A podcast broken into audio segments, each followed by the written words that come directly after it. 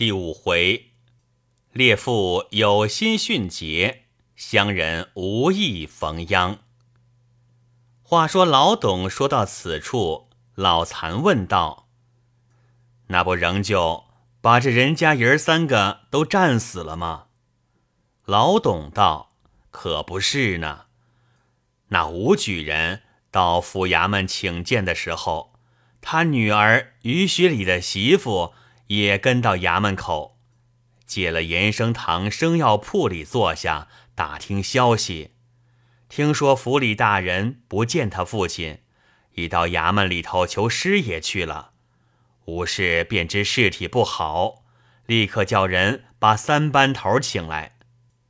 那头姓陈，名仁美，是曹州府著名的能力。吴氏将他请来。把被屈的情形告诉了一遍，让他从中设法。陈仁美听了，把头连摇几摇，说：“这是强盗报仇做的圈套。你们家又有上夜的，又有保家的，怎么就让强盗把赃物送到家中屋子里还不知道？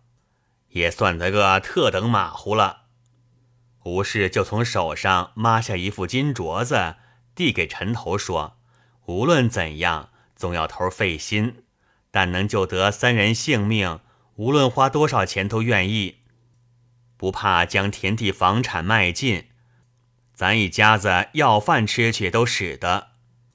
陈头道：“我去替少奶奶设法，做得成也别欢喜，做不成也别埋怨。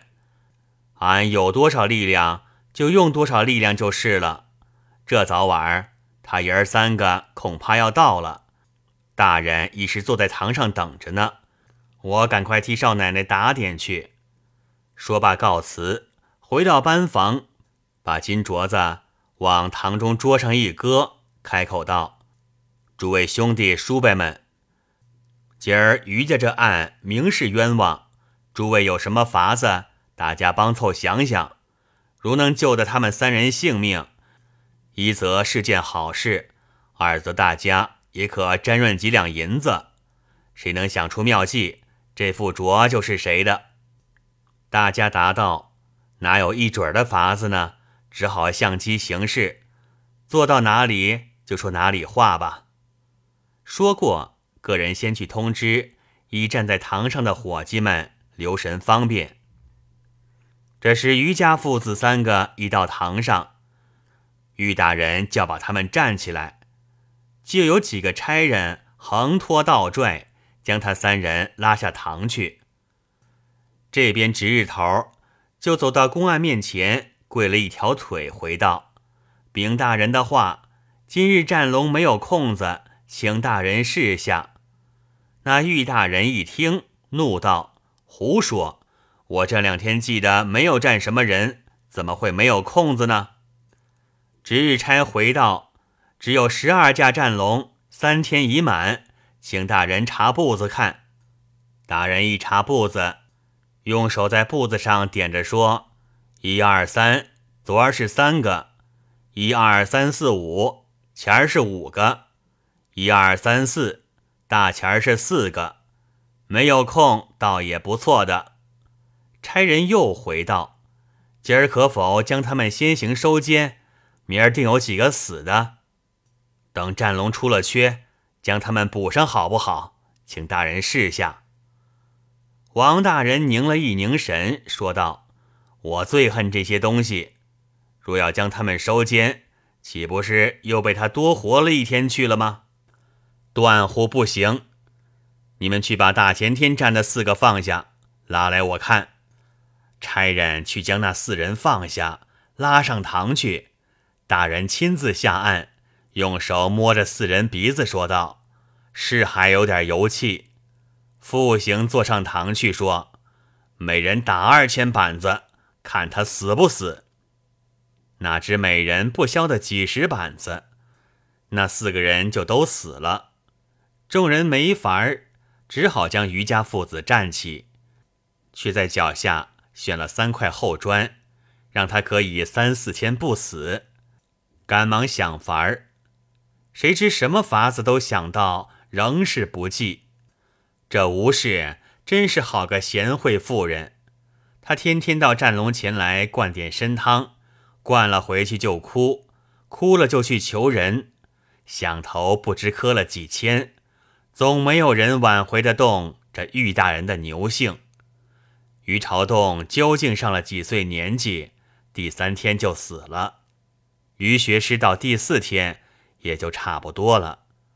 吴氏将于朝栋尸首领回，亲事汉殓，换了孝服。将她大伯丈夫后事嘱托了他父亲，自己跪到府衙门口，对着于学礼哭了个死去活来。幕后向她丈夫说道：“你慢慢的走，我替你先到地下收拾房子去。”说罢，袖中掏出一把锋利的小刀，向脖子上只一抹，就没有了气了。这里三班头脑陈仁美看见说。诸位，这吴少奶奶的节烈可以请的精表的。我看，倘若这时把于学礼放下来，还可以活。我们不如借这个题目上去替他求一求吧。众人都说有理。陈头立刻进去找了稿案门上，把那吴氏怎样劫掠说了一遍，又说民间的意思说。这劫妇为夫自尽，情实可悯，可否求大人将她丈夫放下，以慰烈妇幽魂？搞案说这话很有理，我就替你回去。抓了一顶大帽子戴上，走到牵押房见了大人，把吴氏怎样劫烈，众人怎样起恩说了一遍。玉大人笑道。你们倒好，忽然的慈悲起来了。你会慈悲于学礼，你就不会慈悲你主人吗？这人无论冤枉不冤枉，若放下他，一定不能甘心，将来连我前程都保不住。俗语说得好，斩草要除根，就是这个道理。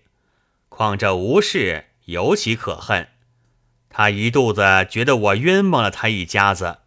若不是个女人，她虽死了，我还要打她二千板子出出气呢。你传出话去，谁要再来替于家求情，就是德惠的凭据，不用上来回，就把这求情的人也用战龙站起来就完了。案稿下来，一五一十将话告知了陈仁美，大家叹口气就散了。那里吴家业已备了棺木前来收敛，到晚，于学师、于学礼先后死了，一家四口棺木都停在西门外观音寺里。我春间进城，还去看了看呢。老残道：“于家后来怎么样呢？就不想报仇吗？”老董说道：“那有什么法子呢？”民家被官家害了，除却忍受，更有什么法子？倘若是上控，照例仍旧发回来审问，再落在他手里，还不是又饶上一个吗？那于朝栋的女婿倒是一个秀才。四个人死后，于学师的媳妇也到城里去了一趟，商议着要上控。就有那老年见过世面的人说：“不妥不妥，你想叫谁去呢？外人去叫做事不干己，先有个多事的罪名。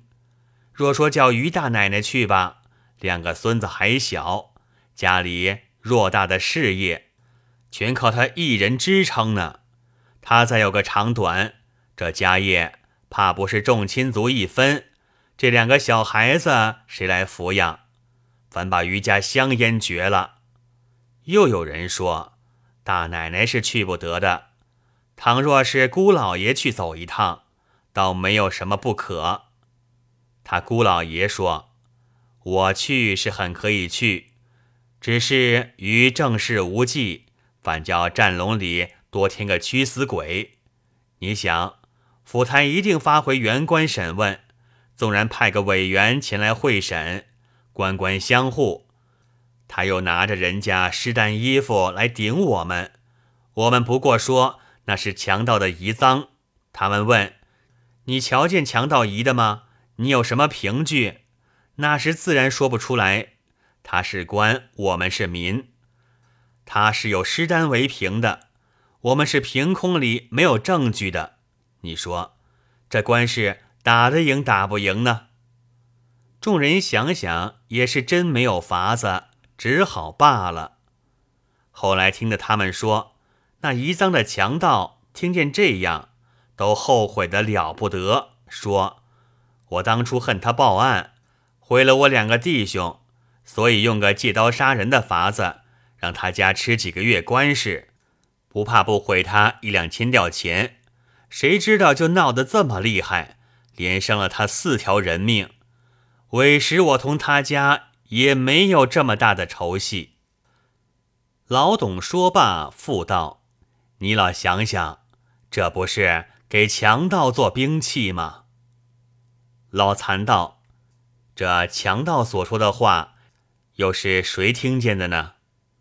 老董道：“那是陈仁美他们碰了顶子下来，看着余家死的实在可惨，又平白的受了人家一副金镯子，心里也有点过不去。”所以大家动了公愤，齐心齐意要破这一案，又夹着那临近地方有些江湖上的英雄，也恨这伙强盗做的太毒，所以不到一个月就捉住了五六个人，有三四个牵连着别的案情的都战死了，有两三个专指犯余家遗赃这一案的，被余大人都放了。老残说。于贤这个酷吏实在令人可恨。他除了这一案不算，别的案子办得怎么样呢？老董说：“多着呢，等我慢慢的说给你听。就咱这个本庄就有一案，也是冤枉，不过挑把人命就不算事了。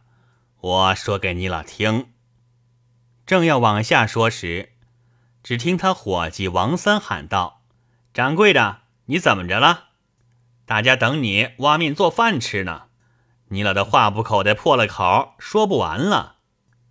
老董听着就站起，走往后边挖面做饭。接连又来了几辆小车，渐渐的打尖的客陆续都到店里。老董前后招呼，不暇来说闲话。过了一刻，吃过了饭。老董在各处算饭钱，招呼生意，正忙得有劲儿。老残无事，便向街头闲逛。出门往东走了二三十步，有家小店卖油盐杂货。老残进去买了两包兰花潮烟，顺便坐下，看柜台里边的人约有五十多岁光景，就问他贵姓。那人道。姓王，就是本地人士。你老贵姓？老残道：姓铁，江南人士。那人道：江南真好地方，上有天堂，下有苏杭，不像我们这地狱世界。老残道：此地有山有水，也种稻，也种麦，与江南何异？那人叹口气道：一言难尽。就不往下说了。老残道：“你们这玉大人好吗？”那人道：“是个清官，是个好官。衙门口有十二架战龙，难得有天把空的一个两个的。”说话的时候，后边走出一个中年妇人，在身架上检寻物件，手里拿着一个粗碗。看柜台外边有人，他看了一眼，仍找物件。老残道：“哪有这么些强盗呢？”那人道：“谁知道呢？”老残道：“恐怕总是冤枉的多吧？”那人道：“不冤枉，不冤枉。”老残道：“听说他随便见什么人，只要不顺他的眼。”他就把他用战龙战死，或者说话说的不得法，犯到他手里，也是一个死，有这话吗？那人说：“没有，没有。”只是觉得那人一面答话，那脸就渐渐发青，眼眶子就渐渐发红。听到“或者说话说的不得法”这两句的时候，那人眼里已经搁了许多泪，未曾坠下。那找寻物件的妇人朝外一看，却止不住泪珠直滚下来。也不找寻物件，一手拿着碗，一手用袖子掩了眼睛，跑往后面去。才走到院子里，就如如的哭起来了。老残婆想再往下问，因那人颜色过于凄惨，知道必有一番负屈含冤的苦，不敢说出来的光景，也只好搭讪着去了。走回店去，就到本房坐了一刻，看了两页书，见老董事也忙完，就缓缓的走出，找着老董闲话，便将刚才小杂货店里所见光景告诉老董，问他是什么缘故。老董说：“这人姓王，只有夫妻两个，三十岁上成家。”他女人小他头十岁呢，成家后只生了一个儿子，今年已经二十一岁了。这家店里的货，粗笨的本庄有急的时候买进，那细巧一点子的，都是他这儿子到府城里去贩卖。春节，他儿子在府城里，不知怎样，多吃了两杯酒，在人家店门口。就把这玉大人怎样糊涂，怎样好冤枉人，随口瞎说，被玉大人心腹私访的人听见，就把他抓进衙门。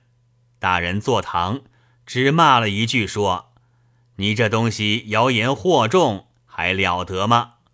站起战龙，不到两天就战死了。你了才见的那中年妇人，就是这王姓的妻子。她也四十岁外了，夫妻两个只有此子，另外更无别人。你提起玉大人，叫他怎样不伤心呢？老残说：“这个玉贤真正是死有余辜的人，怎样省城官声好到内部田地，煞是怪事。我若有权，此人在必杀之力。”老董说：“你老小点嗓子，你老在此地随便说说还不要紧，若到城里，可别这么说了，要送性命的呢。”老残道：“承关照，我留心就是了。”当日吃过晚饭，安歇。第二天辞了老董，上车动身。到晚。住了马村集，这集比董家口略小些，离曹州府城只有四五十里远近。老残在街上看了，只有三家车店，两家已经住满，只有一家未有人住，大门却是掩着。老残推门进去，找不着人，半天才有一个人出来说。我家这两天不住客人，问他什么缘故，却也不说。欲往别家，已无细地，不得已同他再三商议。那人才没精打采的开了一间房间，嘴里还说：“茶水饭食都没有的，客人没地方睡，在这里将就点吧。”我们掌柜的进城收尸去了，店里没人。你老吃饭喝茶，门口南边有个饭店带茶馆，可以去的。老残连声说：“劳驾劳驾，行路的人怎样将就都行得的。”那人说：“我困在大门旁边南屋里，你了有事来招呼我吧。”老残听了“收尸”二字，心里着实放心不下。晚间吃完了饭，回到店里，买了几块茶干，四五包长生果，又沽了两瓶酒，连那沙瓶携了回来。那个电火早已把灯掌上。老残对电火道：“此地有酒，你拴了大门，可以来喝一杯吧。”电火欣然应诺，跑去把大门上了大栓，一直进来，立着说：“你老请用吧，俺是不敢当的。”老残拉他坐下，倒了一杯给他，他欢喜的支着牙，连说不敢。其实酒杯子。早已送到嘴边去了。初喜说些闲话，几杯之后，老残便问：“你方才说掌柜的进城收尸去了，这话怎讲？难道又是甚人害在玉大人手里了吗？”那电火说道：“仗着此地一个人也没有，我可以放肆说两句。俺们这个玉大人真是了不得。”赛过活阎王，碰着了就是个死。俺掌柜的进城为的是他妹夫，他这妹夫也是个极老实的人。因为掌柜的哥妹两个极好，所以都住在这店里后面。他妹夫常常在乡下机上买几匹布，到城里去卖，赚几个钱贴补着零用。那天背着四匹白布进城。在庙门口摆在地下卖，早晨卖去两匹，后来又卖去了五尺，末后又来一个人撕八尺五寸布，一定要在那整匹上撕，说情愿每尺多给两个大钱，就是不要撕过那匹上的布。乡下人见多卖十几个钱，有个不愿意的吗？自然就给他撕了。谁知没有两顿饭功夫。玉大人骑着马走庙门口过，旁边有个人上去，不知说了两句什么话。只见玉大人朝他望了望，就说：“把这个人连布带到衙门里去。”到了衙门，大人就坐堂，叫把布呈上去看了一看，就拍着惊堂问道：“你这布哪里来的？”他说：“我乡下买来的。”又问。每个有多少尺寸？他说：“一个卖过五尺，一个卖过八尺五寸。”大人说：“你既是灵卖，两个是一样的布，为什么这个上撕撕，那个上扯扯呢？还剩多少尺寸？怎么说不出来呢？”叫差人替我把这布量一量。当时量过，报上去说：“一个是二丈五尺。”一个是二丈一尺五寸。大人听了，当时大怒，发下一个单子来说：“你认识字吗？”他说：“不认识。”大人说：“念给他听。”旁边一个书办先生拿过单子，念道：“十七日早，金四报。昨日太阳落山时候，在西门外十五里地方被劫。”是一个人从树林子里出来，用大刀在我肩膀上砍了一刀，抢去大钱一吊四百，白布两个，一个长二丈五尺，一个长二丈一尺五寸。念到此，玉大人说：“布匹尺寸颜色都与石丹相符，这案不是你抢的吗？你还想搅将吗？拉下去，站起来。”把布匹交还金丝完案，未知后事如何，且听下回分解。